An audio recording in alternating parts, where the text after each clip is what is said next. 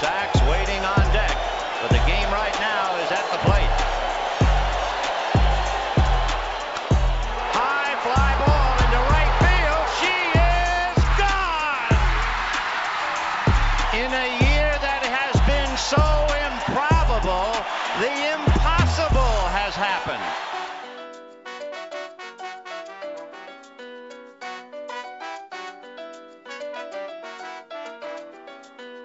Bonjour à toutes et à tous et bienvenue dans En toute franchise, la série de podcasts qui vous emmène à la découverte des 30 franchises de MLB. On attaque le septième épisode de notre saga et après notre arrêt du côté du Missouri pour revenir sur l'histoire des Royals, on a décidé de partir plus au nord dans l'état voisin pour atterrir du côté de l'Illinois et sa figure de proue, Chicago. Deux clubs font vivre le baseball majeur dans cette ville, mais on a décidé de s'attarder d'abord sur les Cubs, véritable institution de la MLB. Après 145 années d'existence, la franchise a tout connu. Les succès, les périodes de disette et surtout l'une des plus grandes malédictions de l'histoire de la MLB avec près de 108 années sans World Series. De par son histoire, la franchise s'est imposée comme une équipe de légende tant au niveau sportif, social et même culturel, si bien qu'aujourd'hui les Cubs peuvent rivaliser avec les indétrônables Yankees pour le titre d'équipe la plus connue du baseball. Et qui dit équipe de légende dit casting de prestige puisque j'accueille notre historien du baseball maison. Salut Gaëtan, Euh, content de parler de cette équipe mythique des Cubs. Oui, salut Martin. Ben oui, euh, content parce que comme tu le dis, c'est une, euh, institution qui euh, peut rivaliser avec les Yankees. D'ailleurs, c'est la quatrième franchise en termes de, poids économique, la quatrième au niveau du public dans le stade et une des plus anciennes encore aujourd'hui. Donc forcément, c'est un plaisir que de plonger dans les origines du baseball avec les Cubs. Eh ben, on est ravi de, de t'accueillir pour euh, cette nouvelle émission, mais on n'est pas tout seul aujourd'hui puisque j'accueille également le CM du compte Twitter France Cubs, Fabrice. Euh, salut Fabrice. Alors euh, raconte-nous un peu comment est née cette passion pour, pour les Cubbies, Fabrice. Martin, salut Gaëtan. Alors déjà ravi d'être avec vous. Bah, ravi de t'accueillir. Les Cubbies, les Cubbies. Bah, tout est parti pour moi de, de la fin des années 80. Euh, J'avais été voir avec ma sœur euh, Retour vers le futur. Mhm. Et là, à la fin des années 80, c'est le 2 qui sortait. Donc j'avais bien aimé le 1, donc j'ai été au cinéma avec elle. Et là, pendant le film, il y a, euh, quand Marty arrive dans le futur en 2015, il tombe sur un panneau d'affichage qui dit que les Cubs ont gagné les World Series contre Miami, qui surpris puisque Miami n'avait pas d'équipe Mhm. à l'époque. Et donc euh, là, il dit, bah, les Cubs gagner les World Series, c'est pas possible, ils sont nuls. Mhm. Alors à la suite à ça, je me suis dit, tiens, les Cubs, bon, je vais, je vais regarder cette franchise, je vais, je vais chercher un petit peu. Puis bon, à partir de là, je me suis commencé à, j'ai commencé à, à m'intéresser à, à cette franchise. Et puis depuis, euh, c'est resté. Eh ben écoute, euh, c'est une belle histoire. À une, à une année près, hein, nos amis de Retour vers le futur avaient, avaient vu presque juste, puisqu'ils ont gagné le titre en, en- en 2016. Mais oui, c'est vrai que Ça a failli. Ça, ça a failli. Ça prouve que les Cubs ont quand même une place assez particulière hein, euh, dans le- le- l'espace culturel américain et qui montre aussi bah, l'impact de, de cette franchise. Et c'est donc on va parler euh, dans cette émission. Tout est en place, alors préparez votre meilleure sortie en forêt, concoctez votre meilleur miel et rendez-vous au Wrigley Field de Chicago pour parler des oursons, les Cubs.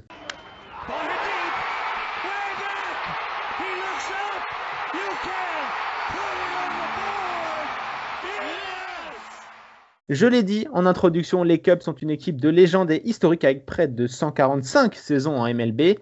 Pas moins de 50 joueurs et managers passés par la franchise résident actuellement au Hall of Fame, dont 16 avec la casquette des Northsiders vissée sur la tête. Pourquoi Northsiders, me direz-vous? Eh bien, car le stade de l'équipe est situé dans le nord de Chicago, tandis que l'autre franchise de la ville, les White Sox, évolue plus dans le sud de la troisième plus peuplée des cités des États-Unis. D'ailleurs, et c'est plutôt cocasse, à l'origine, les Cubs ne s'appelaient pas Cubs, mais White Stockings. Et Gaëtan, ce ne sera pas le seul nom de cette équipe qui va en connaître trois autres. Mais peu importe le, nom au final, puisque la franchise joue déjà un baseball euh, professionnel et va même devenir l'un des acteurs majeurs de la création de la MLB Gaëtan. hein. Oui, effectivement, avant de devenir les Cubs à partir de 1903, le club va s'appeler les Orphans, les Colts et surtout, à leur début, comme tu l'as dit, les euh, White Stockings, les chaussettes blanches, euh, surnom donné par les journalistes de l'époque au Chicago Baseball Club créé en 1870. On l'a vu dans les autres podcasts, hein, euh, que c'est souvent, euh, souvent les journalistes euh, ont donné les noms qui allaient devenir les noms définitifs de, beaucoup de franchises. Et donc ce club, en fait, il appartient à une nouvelle génération de clubs qui veulent surfer sur la vague du succès d'équipes telles que les Brooklyn Athletics, qui est la première dynastie du baseball, et surtout les Cincinnati Red Stockings, les futurs Reds d'aujourd'hui, qui est la première équipe officiellement professionnelle en 1869. Alors d'ailleurs, en 1871 est fondée la première ligue professionnelle de baseball, peut-être même de l'histoire du sport, c'est la National Association of Professional Baseball Players, euh, qui remplace une ligue euh, amateur qui avait été créée en 1857 et qui gouvernait le baseball à ce moment-là, qui s'appelait euh, simplement la National Association of Baseball Players, et qui disparaît d'ailleurs en 1871 suite aux dissensions entre amateurs et pros. Alors naturellement, les West King, dont le propriétaire est William Hulbert, on va en reparler euh, rejoignent ce premier championnat pro. Ils ont remporté d'ailleurs la, dernière euh, saison du championnat euh, national amateur. Et cette Ligue Pro nouvelle va exister jusqu'en 1875. Mais elle est minée par la désorganisation, les paris, bien avant Pitrose, comme quoi, et les mauvais comportements. Donc la Ligue, elle a du mal. Et William Hulbert, ben, il veut une nouvelle Ligue. Et il trouve alors un allié dans une des stars, si ce n'est même la plus grande star de l'époque sur le terrain, le lanceur des Boston Red Stockings, qui n'ont rien à voir avec les Red Sox, puisqu'en fait ce seront les futurs Boston Braves et Atlanta Braves. Euh, euh, cet allié, cette star, c'est Haji Spalding. Euh, il trouve donc l'allié pour construire une ligue professionnelle, organisée et respectable. Et en 1876 est donc fondée la National League, oui, celle que nous connaissons aujourd'hui. Mmh. Effectivement. Alors qu'il y avait un nom un petit peu différent, hein, mais qui est la National League qu'on connaît encore aujourd'hui. Et... Hubert et Spalding sont à la fois aux origines et aux commandes de cette ligue. Et juste, euh, Gaëtan, euh, Albert Spalding, est-ce que c'est le même nom euh, que la marque Spalding qui aujourd'hui est, est, notamment très connue dans le matériau d'équipement sportif pour le baseball Effectivement, c'est lui-même qui, avec son frère, va créer cette marque et qui, au départ, va être la marque leader dans le monde du baseball et du sport professionnel américain, même si, effectivement, quelques décennies plus tard, ils vont au fur et à mesure quitter le baseball pour s'orienter vers, d'autres sports. Et J. Spalding, on va le voir, mais euh, et, il, va être aussi à l'origine de, bien des choses. D'ailleurs, on l'appelle le Messi du baseball, c'est pas pour rien. Et donc, mhm. les White Talking ont aussi engagé une autre star de l'époque qui s'appelle Kappa Hanson, qui est donc vraiment une immense star du jeu à cette époque-là, mais à qui on devra comme joueur-manager des West Talking la mise en place de la fameuse color line, de la ségrégation dans le baseball en 1887, parce qu'il refusait de jouer contre les quelques joueurs noirs qu'on pouvait trouver dans les ligues majeures et mineures de, l'époque. Mhm. Mais avec Spalding Hanson, l'équipe va quand même remporter la première National League de l'histoire. En 1980, ouais alors, la première en 1876, et puis effectivement à partir de 1880 et pendant toute la, cette décennie-là, elle va, elle va remporter euh, cinq titres euh, de plus, avec notamment l'aide de King Kelly, qui est l'une des premières superstars du sport professionnel,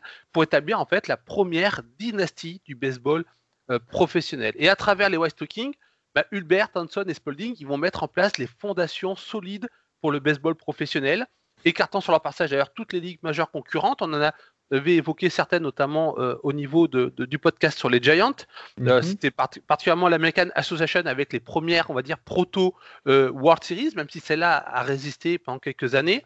Et en plus de ça, donc Spaldi, je dis, il est le messie du baseball, donc il va essayer d'exporter le baseball à travers tout le pays, mais également à travers le monde. Lors d'une tournée célèbre qui se fait entre 1888 et 1889, le Spalding World Tour, et qui va passer où? Il va passer en France, effectivement, à Paris, pour le premier match officiel de baseball euh, français, le 8 mars 1889, à l'ombre de la Tour Eiffel sur les bords de Seine. Un match entre les West Kings et une sélection All-America des autres joueurs euh, des majeurs. Alors, si ça vous intéresse, j'avais fait un article sur, le site ONU sur cet euh, incroyable match où on va retrouver justement Spalding, Hanson et certains grands noms de l'époque. Donc, les, les origines des Future Cubs, c'est l'origine même de la MLB euh, actuelle avec Hulbert, Anton Spalding. Pour le meilleur, c'est la National League. Pour le pire, la Color Line. On a les mhm. véritables fondateurs de la future MLB. Sans eux, peut-être que le baseball ne serait pas ce qu'il est aujourd'hui en termes d'importance dans le sport américain. Effectivement, et euh, si les White Stockings hein, a été une période plutôt correcte pour euh, la franchise de, Chicago, les périodes suivantes ont été bien moins, moins bien glorieuses. Hein, Gaëtan, avec les périodes Colt et Orphan, tu en as parlé euh, un petit peu avant. Et heureusement, le nouveau nom, les Cubs, arrive et ainsi une un nouveau vent de fraîcheur arrive pour, pour cette franchise. Hein.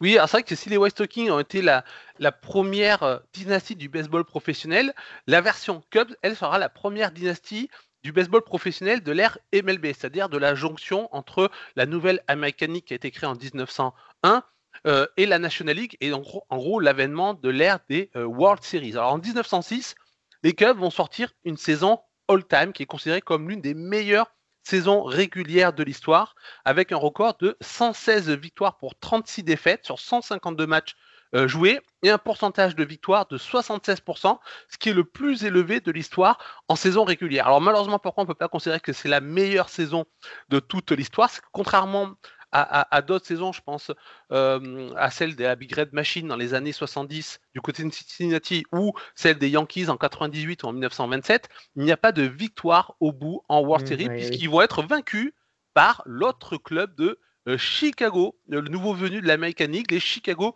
White Sox de euh, Charles Cosmiquet, euh, qui possède à ce moment-là deux lanceurs Hall of Famer, Ed Walsh et George Davis. Et c'est un club qui avait débuté en 1900, d'ailleurs sous le nom de Chicago White Stocking. Ils avaient récupéré le nom euh, de, nos amis des Cubs, quoi. Exactement. Alors, il y avait beaucoup hein, d'équipes qui s'appelaient euh, Stocking avec une couleur, et puis mm. souvent avec le temps, c'est devenu Sox. Aujourd'hui, on le voit avec les White Sox et les, et les Red Sox qui sont restés. Donc néanmoins, quand même, les, Cubs vont rectifier le tir les deux saisons suivantes, puisqu'ils vont remporter les World Series face aux Detroit Tigers de Ty Cobb. Ils peuvent compter sur un lanceur Hall of Famer qui s'appelle Mordecai Three Finger Brown. Pourquoi Three Finger parce qu'il a des doigts amputés au niveau de sa main euh, lanceuse, ce qui ne l'a pas empêché d'être euh, un, joueur de, de, très très haut niveau. Euh, et puis à l'infield, on a un trio iconique Frank Chance, Johnny Evers, qui viendra d'ailleurs apprendre le baseball aux Français à la fin de la Première Guerre mondiale sans succès. D'ailleurs, pour lui, les Français ne seront pas du tout faits pour, euh, euh, le baseball. Et euh, Joe Tinker. Donc, ils excellent dans l'art du double jeu.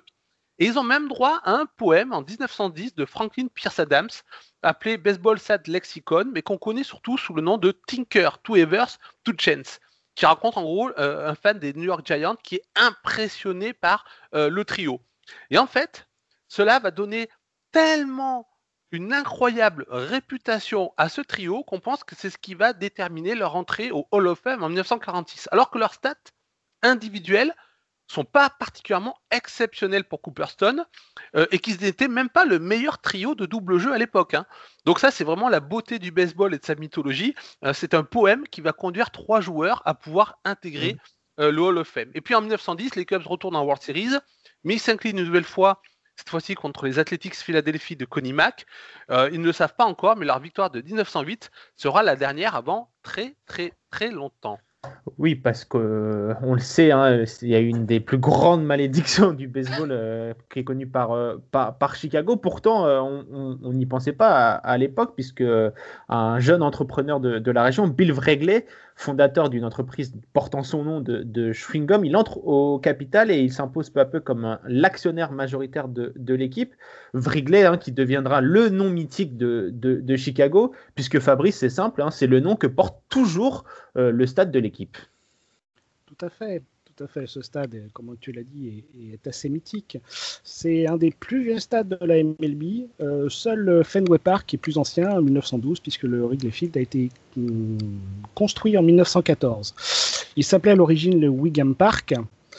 Et puis après, il a changé de nom en 1920, puisqu'il est devenu le Cubs Park. Puis avec avec l'arrivée de, de, Wrigley, il a encore une fois changé de nom. Et puis pour être original, il a donné euh, son nom au stade, le Wrigley Field. C'était en 1927. Euh, une autre date importante quand même, 1937, avec l'arrivée du grand panneau d'affichage vert de 8 m 20 par 22 m 80.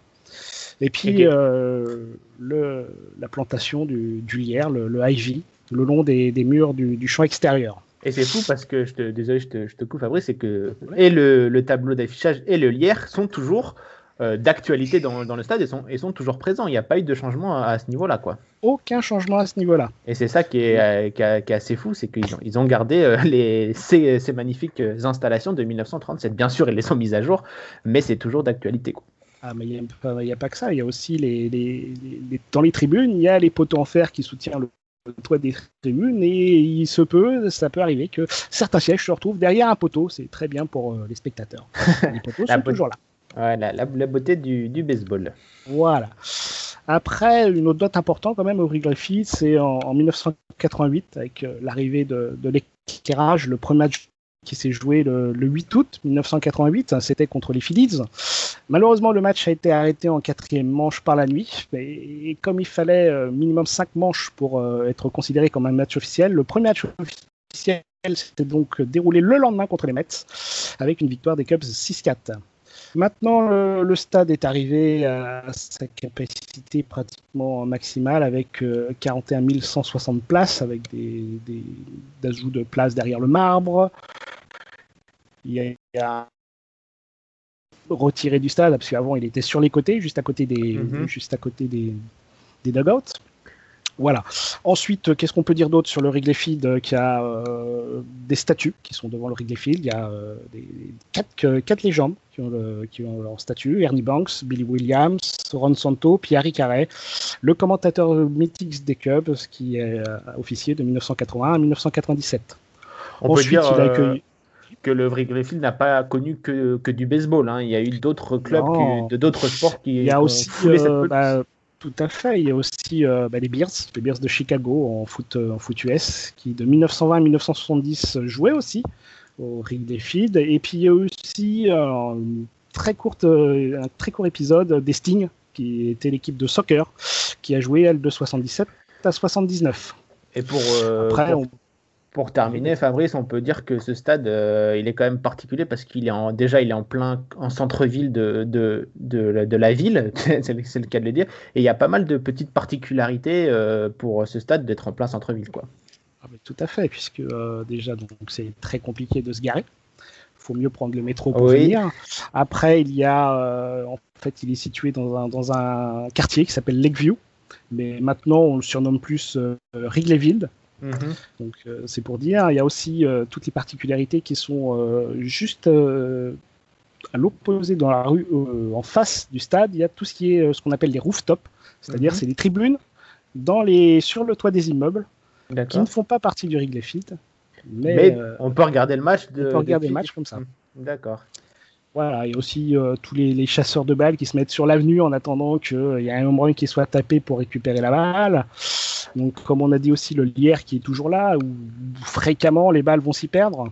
Ouais, ah, malédiction pour les, les joueurs des champs extérieurs. hein, Ah, quand une balle atterrit là-dedans, c'est difficile de, de la voir ressortir. Quoi. Ah non, c'est compliqué. Il y a aussi bah, le- les, les- les- drapeaux qui sont euh, hissés au, au mât des, du, du Wrigley Field avec le traditionnel drapeau W qui est hissé euh, quand il y a une victoire des Cubs, hein, ou, puis qui indique aussi le classement. Et il y a aussi, qu'est-ce qu'on pourrait dire d'autre? Bah, Le fameux Take Me Out to the Ball Game qui est chanté par tout le stade euh, euh, au milieu de la septième manche. C'est un invité qui lance le, le- le chant, donc euh, et c'est vraiment chanté, c'est pas de la musique comme euh, au Yankee Stadium par exemple. Ah, ça, c'est gratuit. Ça, on C'est pour qui gratuit, c'est ça fait, ça fait plaisir. On va mettre fin à ce podcast immédiatement. On va- on Voilà, va- donc on va euh, par exemple, quand, quand je parle de célébrité, donc on, on se rappelle lors des World Series, Bill Murray qui chantait au micro euh, Out to Game avec tout le stade. Ah, et puis à la fin des en matchs, version, euh, le- Donald, en plus. Ah, Ou bien sûr. Non, Daffy Duck. Bien sûr. Mais bon, c'était c'était c'était formidable. Et puis euh, on, peut dire aussi, euh, bah, il y a le traditionnel Go Cubs Go qui est chanté à la fin du, du match si les Cubs ont gagné, qui est repris en, en chœur par tout le stade. Et ouais, c'est vraiment une ambiance assez, assez incroyable, euh, ce, ce Wrigley Field. Et euh, Gaëtan, on peut dire que euh, le stade, c'est même hissé au même niveau que l'équipe dans la place mythique que cette franchise en, en, est- en tout un, un ensemble, quoi, au final. C'est tout un ensemble qui est mythique, pas que l'équipe. Exactement. En plus, de- à la fois par son ancienneté et par euh, ce qu'il a, il a pu vivre comme événement baseball, sportif sur, par rapport aux autres équipes, notamment les Chicago Bears, par rapport au, au, concert, à, toutes les stars, parce que ça, effectivement, les Cubs, il y a, beaucoup de, de, de, de stars dans, dans l'histoire qui ont été des fans des, des Cubs. Donc, c'est comme Fenway Park, en fait, ou comme l'ancien Yankee Stadium. C'est des stades anciens qui ont, ont, acquis avec le temps une dimension mythique, presque aussi mythique que le Cub, le, le Cub, le club, le club, Cub Go Cub, lui-même. Mm. Et c'est tellement mythique que même les Cubs vont connaître de très belles années hein, sous l'égide de, Bill Wrigley. Euh, d'abord avec Bill, euh, puis à sa mort en 1932 avec son fils P.K. Euh, à la tête. la franchise va tout simplement se hisser en World Series tous les trois ans entre 1929 et 1938. Mais à chaque fois, les Cubs vont tomber sur des équipes que l'on peut le dire all-time, avec notamment Gaëtan un moment mythique de l'histoire du baseball en 1932. Oui, alors cette période des Cubs, elle est surnommée en anglais Every Three Years, donc tous les trois ans, comme tu l'as dit. Et ce moment mythique, c'est le call shot de Babe Ruth, le fameux call shot de Babe Ruth lors du match 3 des World Series de 1932. Alors les Cubs jouent les Yankees euh, de Babe Ruth et de Lou Gehrig. Durant le match, Ruth est au bâton et euh, dans un geste devenu euh, légendaire, pointe du doigt vers le centre du terrain et puis frappe un home run. Alors la légende veut qu'il ait annoncé son home run Geste qu'on le retrouvera d'ailleurs dans des films cultes du baseball comme The Sandlot ou euh, Les Indians. Et dans les faits, on se demande toujours si le GOAT du baseball a euh, vraiment appelé son home run ou s'il désignait simplement le lanceur des Cubs ou euh, le banc des Cubs. En tout cas, c'est resté dans la légende. Et il reste que les Cubs, eux, perdent les World Series. Ils perdront aussi encore face aux Yankees de Gehrig et DiMaggio en 38, après avoir perdu en 1929 face aux As de Connie Mack et en 1935 contre les Tigers de Hank Greenberg. Et pour la petite anecdote, euh, en cette bonne période des Cubs, on la doit au président du club, recruté par Bill Wrigley en 1917.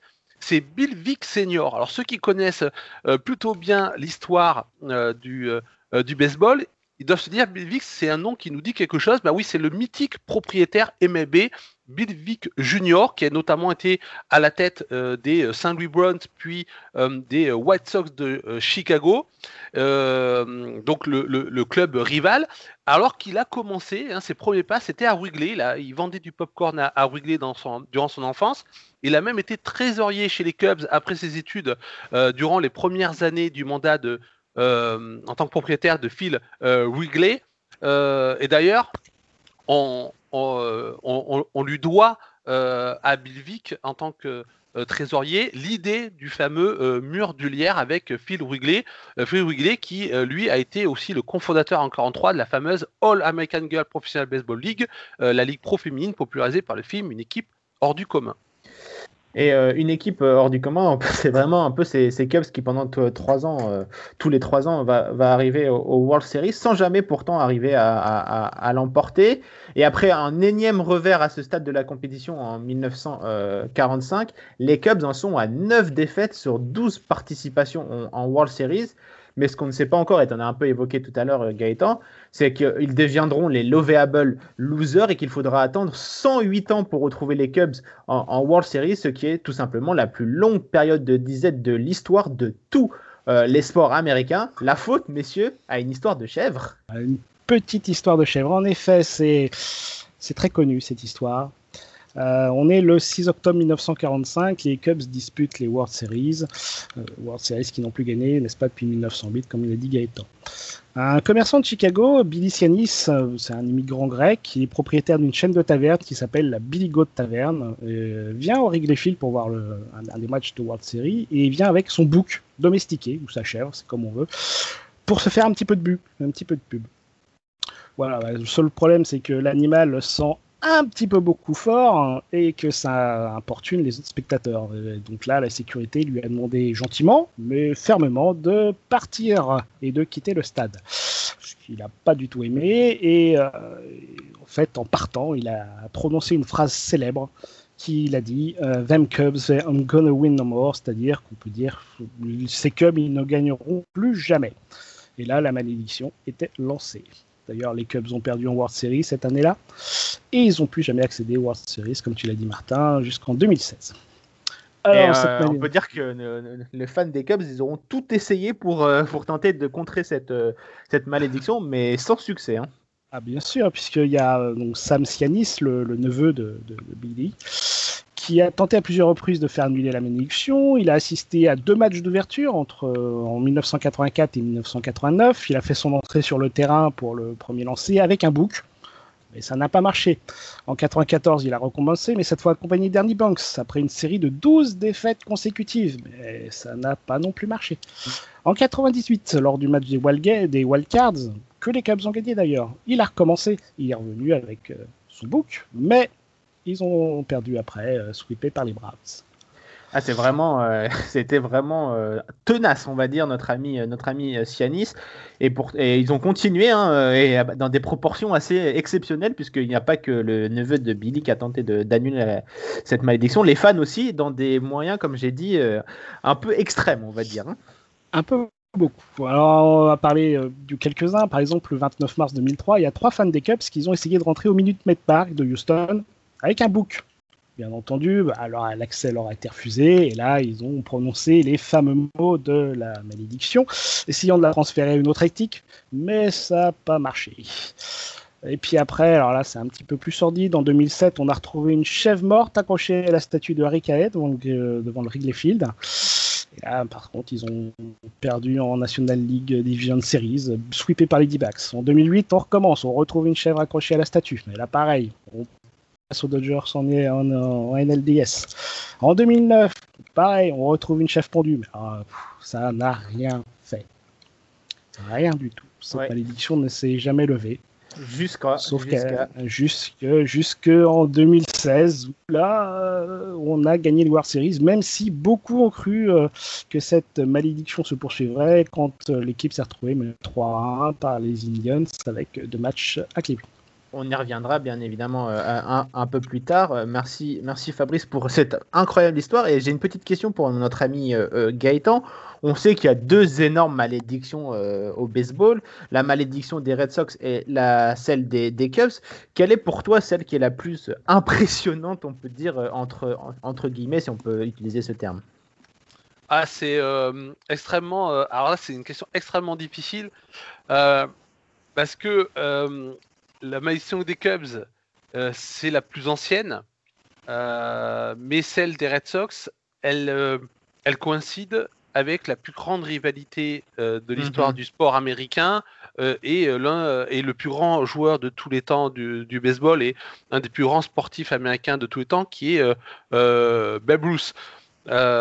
c'est sûr que c'est quand même deux malédictions qui ont construit l'histoire un peu. L'histoire, mm. euh, l'histoire dans le côté euh, récit, narratif, euh, le conte, on va dire quelque part. Ce qui fait un peu la, particularité du baseball, c'est un peu les, les à côté du, sportif, quoi. Les, Exactement. histoires à raconter, quoi. Et, c'est vrai que voilà, ces malédictions-là, elles ont structuré le récit du baseball pendant près, près d'un siècle, y compris d'autres malédictions connexes comme celles qui touchent les, les Indians ou celles qui touchent les qui touchaient les les Giants, on a parlé lors du, podcast euh, sur les Giants, la, la, malédiction du Captain Grant.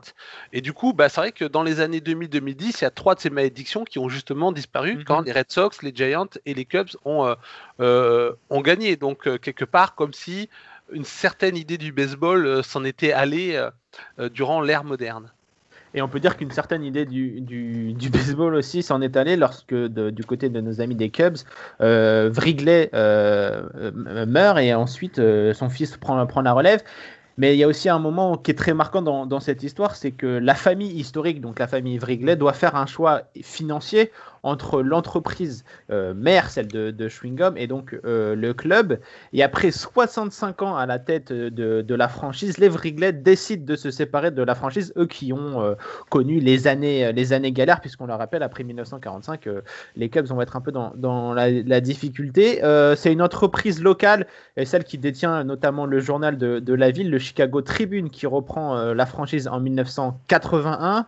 Et comme première décision, la nouvelle direction décide d'engager un nouveau GM en la personne de Dallas Green, tout juste auréolé d'un titre avec les Phillies, avec l'espérance qu'il euh, va amener un peu cet esprit de la gagne du côté des Cubs, eux qui, n'arrivent plus à accéder au, World Series. C'est le début d'un nouvel espoir pour reprendre le fameux titre de notre ami euh, Spielberg, avec d'abord un retour euh, et Lucas surtout, un retour enfin en post-saison lors de la saison 84. Enfin, les Cubs retrouvent la post-saison et on peut le dire, c'est grâce un peu à Dallas Green. Oui, bah ah, c'est vrai que comme tu le dis, les Cubs, ils reviennent de loin, ça a pris 45, mis à part une saison 46 qui est honorable, euh, ils vont se morfondre dans les bas-fonds de, la National League. Ils vont connaître deux saisons mhm. positives entre 47 et 66. C'est fou hein, de dire euh, que les, voilà. sont restés euh, tout le temps au chevet des Cubs malgré la, faible pub que ça peut représenter d'avoir une équipe aussi, aussi perdante. Et donc on peut comprendre, entre guillemets, qu'à un moment donné, quand il a fallu choisir entre l'entreprise mère et le club, ils ont fait cette décision qui a dû leur crever le cœur quand même. Bah oui, parce qu'on appelait quand même cette période le The Dark Age, hein, l'âge sombre. Hein, c'est vraiment euh, l'âge des ténèbres. Donc c'est pour dire quand même jusqu'où les Cubs se sont euh, euh, enfoncés, mais les Wrigley étaient encore là. Alors c'est vrai qu'il y avait de quoi être positif à l'époque. Hein, ils ont recruté durant ces années-là Ernie Banks, futur Mr. Cub, Billy Williams, Ron Santo, Fergus Jenkins. Donc il y avait quand même du, potentiel. en 69, ils arrivent même à imaginer qu'ils peuvent aller très loin avec ce quatuor de, futurs euh, Hall of Famer, mais ils vont tomber face aux Miracle Mets. Euh, on en a parlé euh, dans le podcast sur les, les, New York Mets, donc de 69. D'ailleurs, les Cubs, là aussi, la malédiction a frappé, puisque les Cubs avaient 8 matchs et demi d'avance au début septembre. mais le 9 septembre, ils jouent Chicago joue contre les Mets, les futurs champions. Un chat noir débarque sur le terrain, s'arrête devant Ron Santo qui va passer à la batte, puis disparaît paf, les Cubs euh, perdent le match et s'effondrent euh, dans le reste du mois pour laisser euh, les Mets voguer vers la victoire. Alors le Quatuor va maintenir les Cubs un petit peu hors de l'eau au début des 70s, mais par la suite ils deviennent, comme tu disais tout à l'heure, les fameux loveable losers à la fin des années 70. à chaque fois ils ont tendance à bien débuter leur euh, championnat est à s'écrouler à partir du début de l'été. On va appeler ça le, le June Swoon des Cubs. Hein. Swoon, ça signifie la pamoison. Ils tombent en pamoison devant leur niveau et paf, euh, ils s'écrasent. Et la seule belle action des années 70 du côté euh, de, des Cubs, c'est quand Rick Monday va sauver le drapeau américain au Dodger Stadium le 25 avril 1976, année du bicentenaire de l'indépendance américaine, alors qu'un fils et son père s'apprêtent à mettre le feu pour des raisons obscures au, drapeau américain au milieu de la outfield. Euh, c'est un acte patriotique qui est encore honoré aujourd'hui, mais on va dire, voilà, il n'y a que ça qui peuvent se mettre euh, sous la dent. Et en plus, Wrigley hein. Meurt en 77, donc tout va mal, mais effectivement, ils ont la bonne idée d'engager Dallas Green, le GM, ancien joueur de Major League d'ailleurs, hein, euh, bon, qui a fait une carrière très qu'on peut oublier, on va dire. Euh, mais qui en gros, en tant que GM, va euh, euh, être au top puisqu'il amène les Phillies au titre en 1980 et en 1984. est-ce que là aussi, pareil, c'est grâce au neveu de Billy avec sa chèvre, mais en 84 et d'ailleurs en 89, ça sera la même chose. Ils vont connaître deux belles saisons. D'ailleurs, une des premières décisions de Green, c'est de faire venir Ryan Sandberg, jeune rookie talentueux des Phillies, au, club. Une autre euh, recrue, et euh, Fabrice en a parlé tout à l'heure, c'est euh, Harry Carré, hein, le, qui est déjà un célèbre commentateur qui officie chez les White Sox de, de Billvic et qui va faire venir à Wrigley Field. Et c'est là où on va avoir ce fameux Take Me Out to the Ball Game chanté par Harry Carré qui est encore aujourd'hui. On vous a parlé Fabrice tout à l'heure. Voilà, quelque chose d'assez important et qui montre un petit peu vraiment comment le, le Wrigley est intimement lié à l'histoire musicale. Et justement, en 84, euh, euh, monté par Green, euh, cette équipe affiche un solide pitching, une attaque clutch qui va lui permettre de jouer les premiers rôles. Alors, le grand moment mythique de cette saison, c'est The Sandberg, Sandberg pardon, Game. c'est un match qui va faire connaître Ryan Sandberg au-delà de Chicago. Alors c'est un match où les Cubs affrontent les Saint Louis Cards. ce sont des vieux rivaux. Hein. Là, c'est l'une des plus grandes rivalités de la MLB qu'on n'a pas pu voir, Martin, malheureusement, au London Series 2020 eh à cause de la hein. Covid. On se rattrapera. On va se rattraper, mais voilà, pour dire quand même que c'est une rivalité extrêmement importante euh, du baseball. Et durant ce match diffusé nationalement, Sandberg va frapper un home run égalisateur en 9 manche face à Bruce Sutter, qui est un des meilleurs releveurs de l'époque, un des premiers closers de l'ère moderne. Et en dixième manche, les Cards reprennent à nouveau l'avantage avec deux points quand Sandberg doit encore affronter euh, Sutter avec un homme sur base. On se dit c'est pas possible, il va pas euh, réitérer cet exploit à Sandberg. Eh bien si, il frappe un nouvel home run euh, égalisateur, euh, le stade étant euh, folie et les Cavs vont gagner en onzième manche.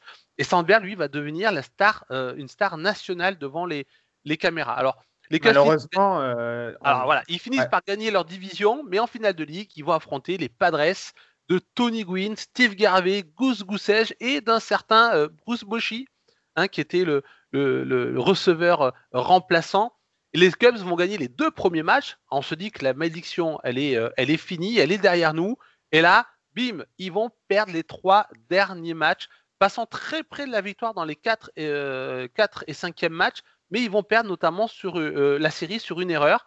Et là, on se dit vraiment que la malédiction, malédiction, elle ouais. va euh, tenir euh, au niveau de, de, de- de ce club. Alors, Et la malédiction, elle recommence en 89 et euh, avec une nouvelle fois une participation en, en, en post-season. Mais à chaque fois, euh, ils vont, ils vont s'incliner. Bah là, ils, ils tombent Là, contre, Greg. Maddux, contre Greg Maddux, euh, Mm. quasiment injouable. Et puis après, c'est le retour au- à des années assez sombres. Il y aura quand même que Sammy Sosa qui pourra essayer de, de mettre un peu la lumière sur ces Cubs avec ce duel incroyable, cette course au home run contre Mac McGuire et Ken, ce Ken Griffey. Euh, ouais, ils ont quand même gagné les, les World Series en 93. oui, Alors mais- malheureusement, c'est au cinéma, hein, avec Voilà. euh, Henry Rowan Garner, la jeune star euh, de Chicago, euh, un des films cultes du, euh, du baseball. Et donc effectivement, les Cubs, c'est le, le seul moment où ils peuvent gagner, c'est quand ça se passe au cinéma. Donc Voilà. effectivement, quand la malédiction peut pas s'en mêler, mais c'est un peu un petit un, un symbole de, comme tu disais tout à l'heure, de ces Cubs qui sont euh, souvent référencés dans la culture populaire et particulièrement le, le cinéma. On a parlé euh, notamment de Retour vers le futur, la fausse journée de Ferris Bueller, ou les fameuses, la fameuse série euh, Bleacher Bums euh, qui a été pris à Broadway puis à la télé. Voilà, et c'est un peu dans, dans ces années, c'est un peu le, le thème récurrent, on l'a dit tout à l'heure, hein, c'est un peu ce thème de nouvel espoir. À chaque fois, on y croit, Exactement. on croit quand- qu'ils vont, y arriver, mais à chaque fois, euh, ça passe pas. Et notamment, euh, Fabrice, en 2003, où tout semblait écrit pour que ça marche, jusqu'à qu'un événement euh, qui va marquer l'histoire de, de la MLB euh, arrive, quoi, et qui marque vraiment, euh, qui définit un peu les, les Cubs euh, et cette malédiction, quoi. Tout à fait. Bah, la saison 2003 s'annonce super bien. et L'équipe a un nouveau manager, c'est Dusty Baker. Et puis ils sont emmenés par une rotation qui est assez impressionnante. Mike Prior, Kerry Wood, Carlos Zambrano, Matt Clement, qui finiront chacun la saison à 13 victoires au plus. 1404 strikeouts sur la saison euh, à eux, soit, soit 100 de plus que n'importe quelle autre équipe. Tous ont 26 ans au moins, donc ils ont tous l'avenir devant eux. Euh, côté frappeur, on a toujours des bons éléments. Sami Sosa, qui finira quand même la saison à 103 RBI et 40 home. Euh, Moïse Alou, euh, 91 RBI et 22 home runs cette saison-là. Alex Gonzalez euh, et plein d'autres. La saison se termine quand même sur un bilan de 88-74. Il remporte la NL pour la première fois depuis sa création en 1994. Bon, il y a quand même eu quand même quelques incidents notables. On peut parler entre autres d'une prise de bec euh, en septembre entre euh, Dusty Baker et Tony La Russa, le manager des Cards. Toujours cette- Ouais, c'est histoire de mettre la, la, la rivalité que Gaëtan parlait. euh, Ça, ça fait jamais de mal, une bonne petite rivalité pour euh, forger le mental et une bonne saison. Tout à fait. Il y a aussi une bagarre générale avec les Reds. Voilà. Histoire de- mémorable. Et puis il y a aussi Sami Sosa qui se fait prendre en flagrant délit de triche avec du liège dans la batte. Mm. Ce qui vaudra quand même Des cette match de corques-battes, ouais. suspension. Ah ouais. Donc les playoffs euh, débutent. Euh, les Cubs battent les Braves 3-2. Ils rencontrent ensuite les Marlins. Et là, euh, tout se passe L'histoire, bien. L'histoire s'écrit, on va dire. L'histoire s'écrit. Donc tout, tout se passe bien au départ. Les Cubs mènent euh, trois victoires à, à deux. Euh, et, et deux matchs à jouer encore, donc les deux au Wrigley Field. Donc euh, le 14 octobre 2003, match numéro 6 euh, au Wrigley Field. Tout se passe plutôt mal, plutôt bien. Les Cubs mènent 3-0 euh, au début de la huitième manche, donc ils sont qu'à 6 retraits des World Series. Mike Prior, qui est le lanceur titulaire, est toujours là. Il est impeccable jusqu'ici, 3 hits de, but sur balle. Il commence, il y a une fly ball, donc première éliminée. Il, concède ensuite un double à, à Joan Pierre. Pas, pas de quoi s'affoler. Ensuite, c'est Luis Castillo qui se présente à la batte, donc qui frappe une longue balle vers le champ extérieur gauche. Euh, cette balle se dirige vers les tribunes, mais en territoire des, des balles fausses. À la limite, limite entre Ouais, la tribune et le champ extérieur. Moïse Parce qu'on le il- rappelle, euh, juste à Wrigley Field, euh, sur le champ extérieur gauche, euh, les tribunes sont quasiment sur le, sur le Ils terrain sont- et ils frôlent un peu la ligne de, de, de ligne faute. Donc il y a- vraiment. il y a, euh, il y a un, un mètre, même pas. Ouais, ouais, voilà. Donc c'est vraiment très très proche. Donc il y a souvent des joueurs de champ extérieur qui finissent dans les tribunes en essayant de rattraper une balle. Voilà, donc là c'est ce qu'a essayé de faire Moïse Alou. Il a, vu la balle, il se dirige vers lui et il veut l'attraper pour faire le retrait. hein. bien sûr, il peut très bien éliminer ce frappeur s'il réussit à attraper la balle et que les pieds restent bien dans, euh, le, sur le terrain. Et le problème, c'est qu'il n'est pas seul à vouloir cette balle. hein. Dès qu'il y a une balle qui arrive dans les tribunes, tout le monde veut l'attraper. Mm. Et là, les spectateurs euh, se précipitent aussi et tentent d'attraper la balle, puis qui gênent Alou et que bah, Alou n'arrive pas à attraper la balle puisqu'elle est déviée. Mm. Donc là, Alou n'est pas content du tout, il le fait savoir, il crie en direction des fautifs. Et, et ce, et ce fautif s'appelle.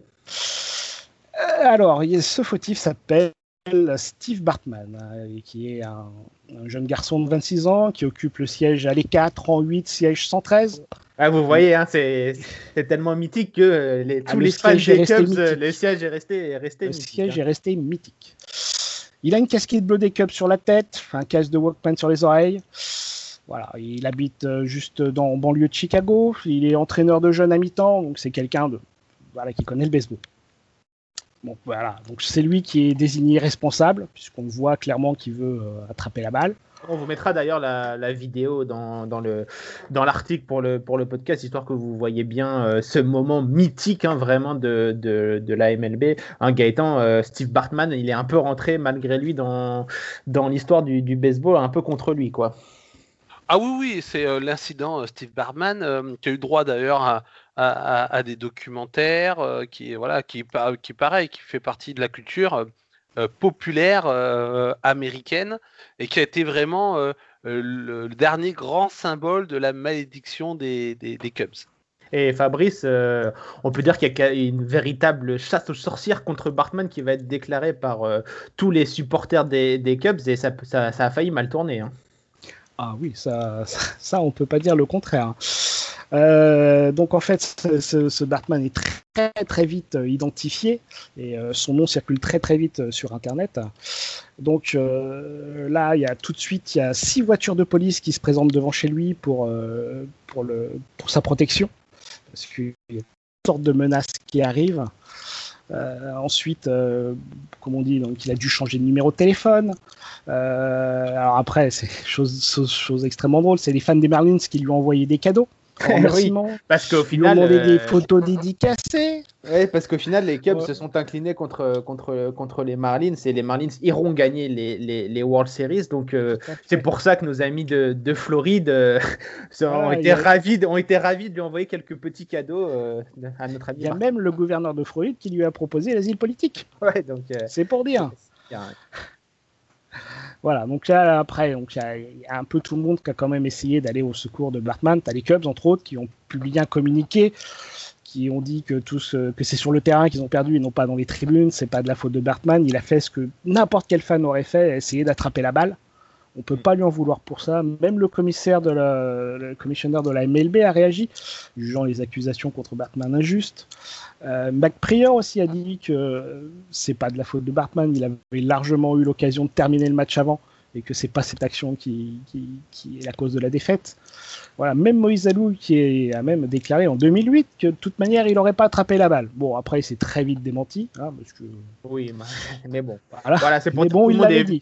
tout le monde est venu un peu au secours de Bartman parce que ça avait pris des proportions euh, assez, euh, assez incroyables. Et d'ailleurs, petite an- anecdote que tu m'as dit en, en off, euh, euh, Fabrice, c'est que la balle a été retrouvée, hein, de, de- la balle de, de Bartman, et a été vendue 113 824 euros à un restaurateur de, de Chicago. Et elle a ensuite été détruite en live en 2004. euh, C'est ça. donc pour histoire de, tenter de, de briser la, la malédiction, et c'est un peu la, la- la belle histoire puisque bah, en 2016, les Cubs remportent les World Series et le beau geste de, la franchise euh, qui ont remis une bague de champion à Steve Bartman. C'est ça. Histoire de, euh, de mettre un peu le, le, passé derrière, derrière eux, parce que euh, cette histoire de Bartman euh, à l'époque, on, on se disait bien que c'était la malédiction, euh, était bien ancrée. On, certains commençaient à se demander si euh, elle s'arrêterait un jour. Surtout qu'en 2006, c'est les Red Sox, on en a parlé tout à l'heure avec euh, Gaëtan, qui mettent fin à l'autre malédiction légendaire euh, du baseball. Euh, pourtant, sur le terrain, si les Cubs euh, semblent avoir euh, retrouvé de, l'allant, en 2007 et en 2008, les Cubs remportent la division et se qualifient en playoff pour deux saisons consécutives. Une première depuis 1908, sous la houlette du manager Lou Piniella, dont on a parlé dans le podcast sur les, les Mariners. Pourtant, et comme souvent avec nos amis des Cubs, l'espoir est de courte durée, puisque le début des années 2010 est tout simplement catastrophique. Heureusement, en coulisses, la franchise bosse et recrute pour le poste de GM Theo Epstein, l'homme qui a brisé la malédiction des Red Sox. Et à seulement 38 ans, il va s'occuper de transformer la franchise la plus malheureuse du sport professionnel américain en une véritable machine de guerre. Cinq ans plus tard, il deviendra l'homme qui a brisé non pas une, mais deux malédictions, le tout à seulement 43 ans. C'est fou le destin de Theo Epstein. Oui, euh, bah, c'est fou. D'ailleurs, c'est pour ça qu'aujourd'hui, beaucoup pensent qu'il sera peut-être le futur commissaire du baseball, tellement il, on, on, lui prête euh, euh, du talent pour conduire le baseball euh, vers un avenir radieux. Bon, dernièrement, là, on a appris qu'il allait être justement conseiller spécial de la. C'est le début de. mais, c'est le début, c'est le début, voilà. effectivement, oui, les, les, les Cubs connaissent un début de décennie euh, extrêmement euh, compliqué. Et il faut vraiment se rendre compte que à ce moment-là, on pense vraiment que euh, les cette malédiction des Cubs va tenir pour toujours parce que ils ont eu des joueurs exceptionnels en leur sein, ils ont réussi quand même des très belles saisons. on en a parlé, même si certaines comme en 98, c'est grâce aux stéroïdes que prenait Sammy Sosa dans sa course au home run avec Mark McGuire, mais quand même, voilà, c'était la période. Mais on se disait quand même que voilà, ils ont eu du talent. Euh, ils ont eu des personnes compétentes et pour ça, même là, ça ne, ça ne passait pas. Il y avait toujours quelque chose qui, euh, euh, qui déraillait et c'était vraiment le symbole des losers. Alors, mhm. des lovable losers. On, on aimait les voir perdre. On aimait voir les fans des J'étais un peu rentré espérer et désespérer après. Voilà. Oui, c'était la, c'était une tradition, voilà.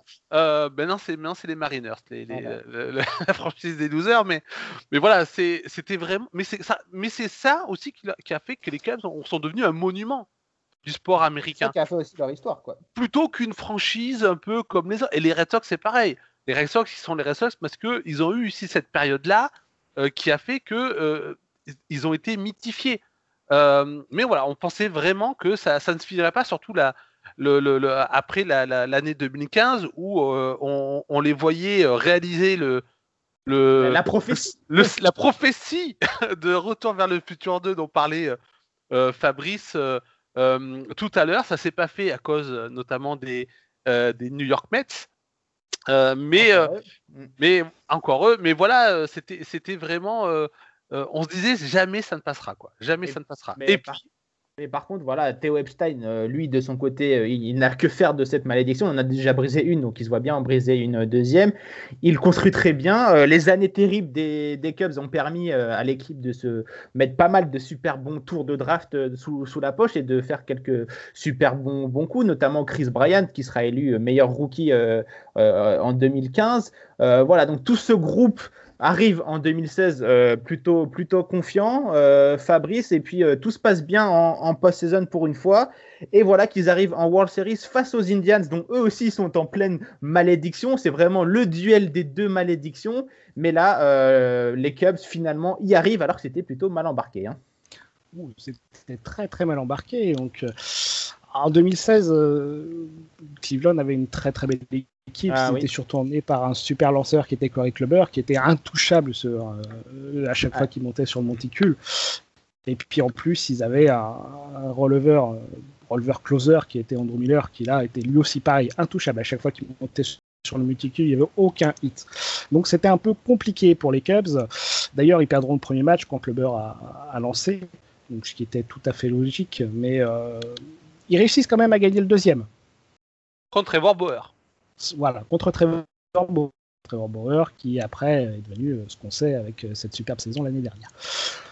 Euh, après, donc le, la, saison, enfin le, la série retourne à Wrigleyville, enfin à Wrigleyville, oui, à Wrigleyville et puis au puisque n'est-ce pas, même si les Cubs avaient le meilleur bilan sur la saison que les que les Indians, c'était les Indians qui avaient l'avantage du terrain puisque à l'époque, c'était Voilà, le All-Star avaient Game. remporté le euh, All-Star Game. Effectivement, qui est une règle qui n'est plus euh, malheureusement euh, de vigueur et c'est assez terrible. Mais du coup, c'est voilà, c'est ce qui Je permet pense que c'est dommage que ça donnait un petit enjeu au All-Star Game et c'était pas plus mal. exactement. C'est un autre débat. exactement. Voilà, donc après, donc, euh, le, donc la série retourne, enfin retourne, va à Wrigley Field. Donc les, les Cubs euh, se retrouvent très vite menés 3-1, puisque les deux, deux matchs perdus, euh, dont un encore par, lancé par euh, Corey Kluber. Et là, euh, 3-1, c'est, c'est, tout le monde se dit, ça y est, la malédiction recommence, euh, les Cubs vont encore perdre en World Series. Et bon, ils arrivent quand même à arracher le match 5 grâce à Chapman, euh, à Roldis Chapman, qui avait été échangé durant l'été contre Ouais. euh, de- des, des prospects qu'aujourd'hui les Cubs regrettent toujours, n'est-ce pas? Puisque entre autres, il y avait Gleyber Torres. Ouais, nous, on les, les- les regrette pas du tout. ouais, au- Voilà, ben, nous on le regrette, puisque après, euh, n'est-ce pas, la saison, dès la fin de saison, Chapman est retourné aux Yankees. Et ça, c'est assez. Ouais, ça, c'était assez- un bon coup. Donc ça, c'était c'était magnifique. On a, on a tout perdu là-dessus, mais bon. Euh, voilà, donc on arrive à arracher ce match 5 euh, avec Chapman qui lance quand même deux manches euh, et deux, deux man- enfin 2,2 manches, ce qui est quand même énorme pour un closer. D'ailleurs, Madden sera très vite, très, très souvent critiqué pour cela, parce a très mal utilisé son closer. Mm. Voilà, donc Et puis, le, le match 7, c'est le retour de, de Corey Kluber, donc la bête noire de, de, Voilà, nos, amis, là- de, nos, a- de nos amis, de nos amis Cubs. Mais voilà, les Cubs, ils y arrivent, euh, ils arrivent au, au forceps. Euh, on se dit, vont-ils vont y arriver dans, dans ce match décisif, pardonnez-moi, puisqu'on est à 3 partout Corey Kluber sur le monticule, la bête noire de, de nos amis de, des Cubs. Et puis euh, là, tous les éléments euh, se mettent euh, dans ce match pour faire que ce soit vraiment le moment de, de l'année, puisque le match sera même interrompu par, par la pluie, alors qu'on est en, neuvième manche, si je me, si je, si je Oui. me trompe, si je me trompe pas.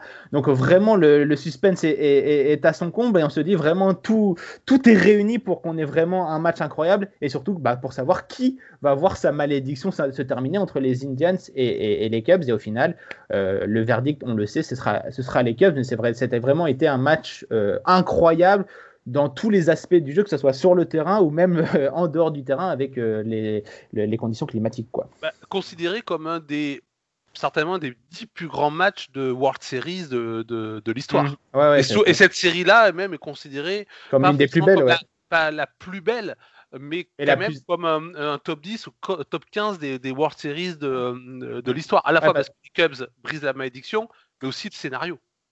Et puis, bah, donc après, nos amis des, des Cubs le- l'emportent, brisent la malédiction. Et ensuite, bah, co- comme vous pouvez vous y attendre, après 108 ans de- d'attente, euh, la fête est complètement euh, incroyable. Gaëtan, avec notamment euh, euh, une fête record à Chicago. Bah, 5 millions euh, de personnes, c'est le septième rassemblement humain connu de, l'histoire. Même en France, on a eu euh, droit à plusieurs articles, plusieurs papiers sur, euh, sur cette fête incroyable. Euh, comme je le disais, la malédiction des Cubs, elle a euh, structuré le récit du baseball et du sport américain dans son ensemble. C'était un élément de la culture populaire qui était très présent euh, dans la littérature, au cinéma, dans les séries télé.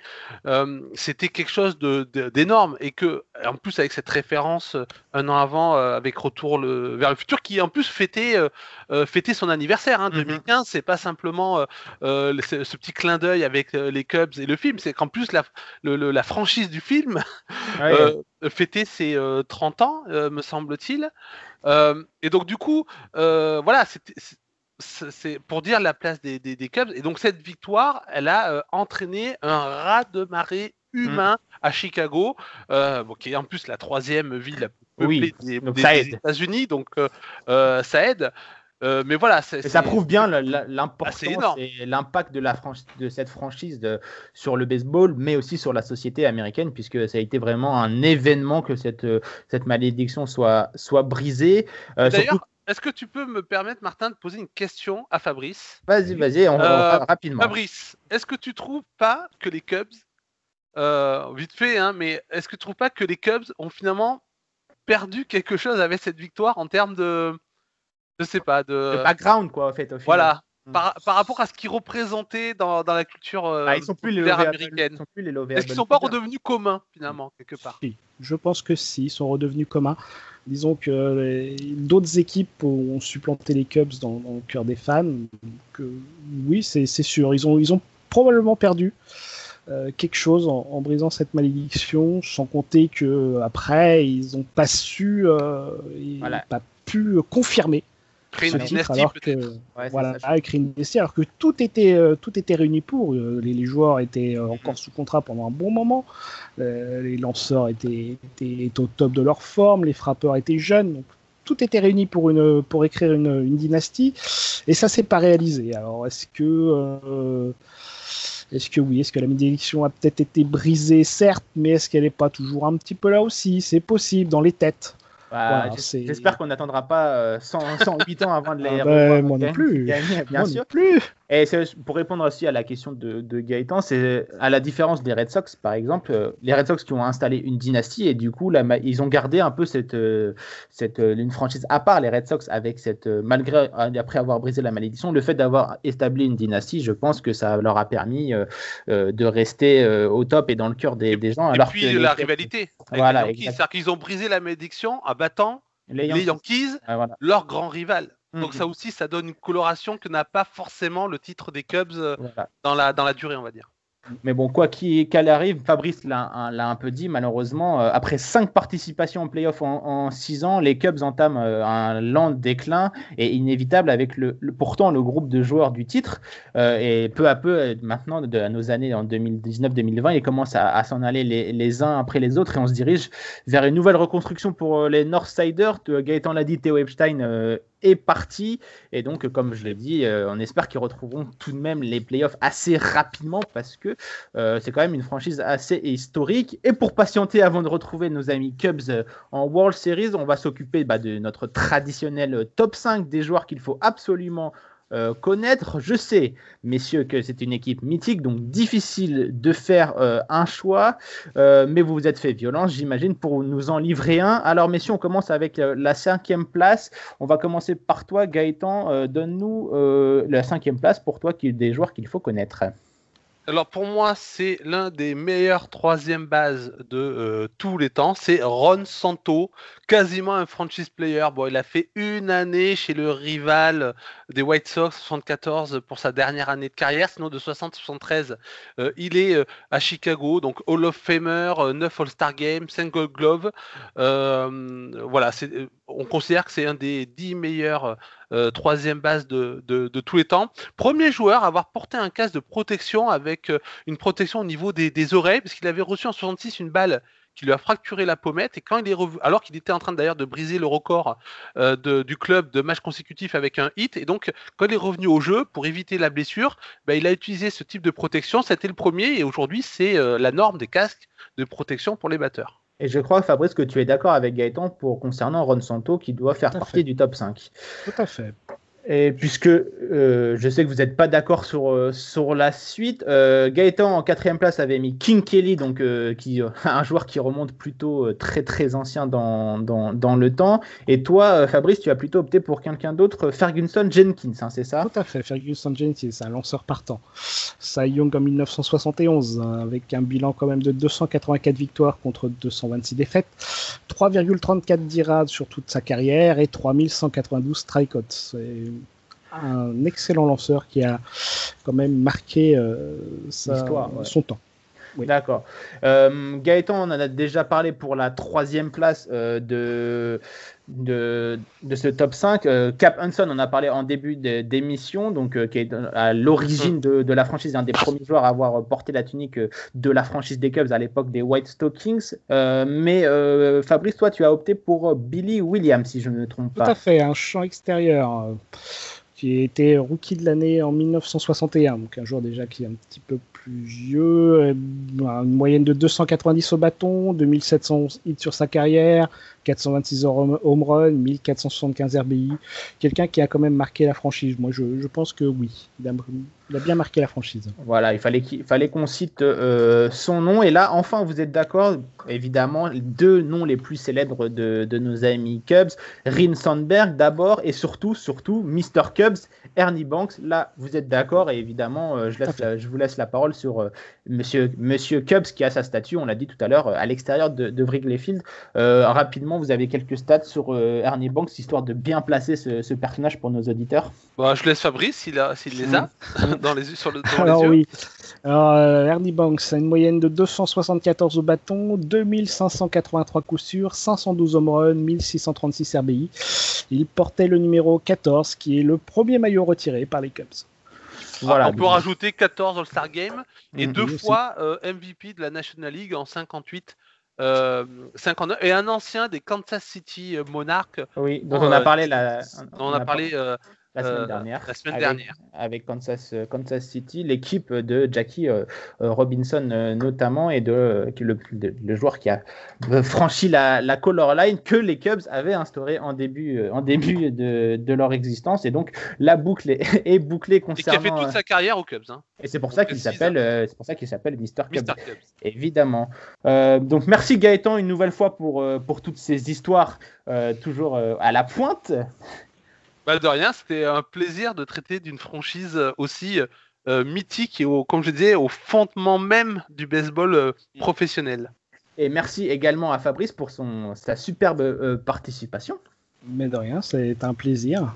Un plaisir euh, euh, partagé. Vous pouvez d'ailleurs retrouver Fabrice euh, sur France Cubs sur Twitter. Il partage toute l'actualité de, de la franchise. Et si ce n'est pas déjà fait, profitez-en également pour nous rejoindre sur nos réseaux sociaux, The Strikeout, et à vous abonner à notre Spotify pour ne manquer aucune nouvelle émission et épisode dans toute franchise. Rendez-vous très bientôt pour un nouveau numéro. En attendant, prenez soin de vous. C'était Martin. Ciao. Bye bye.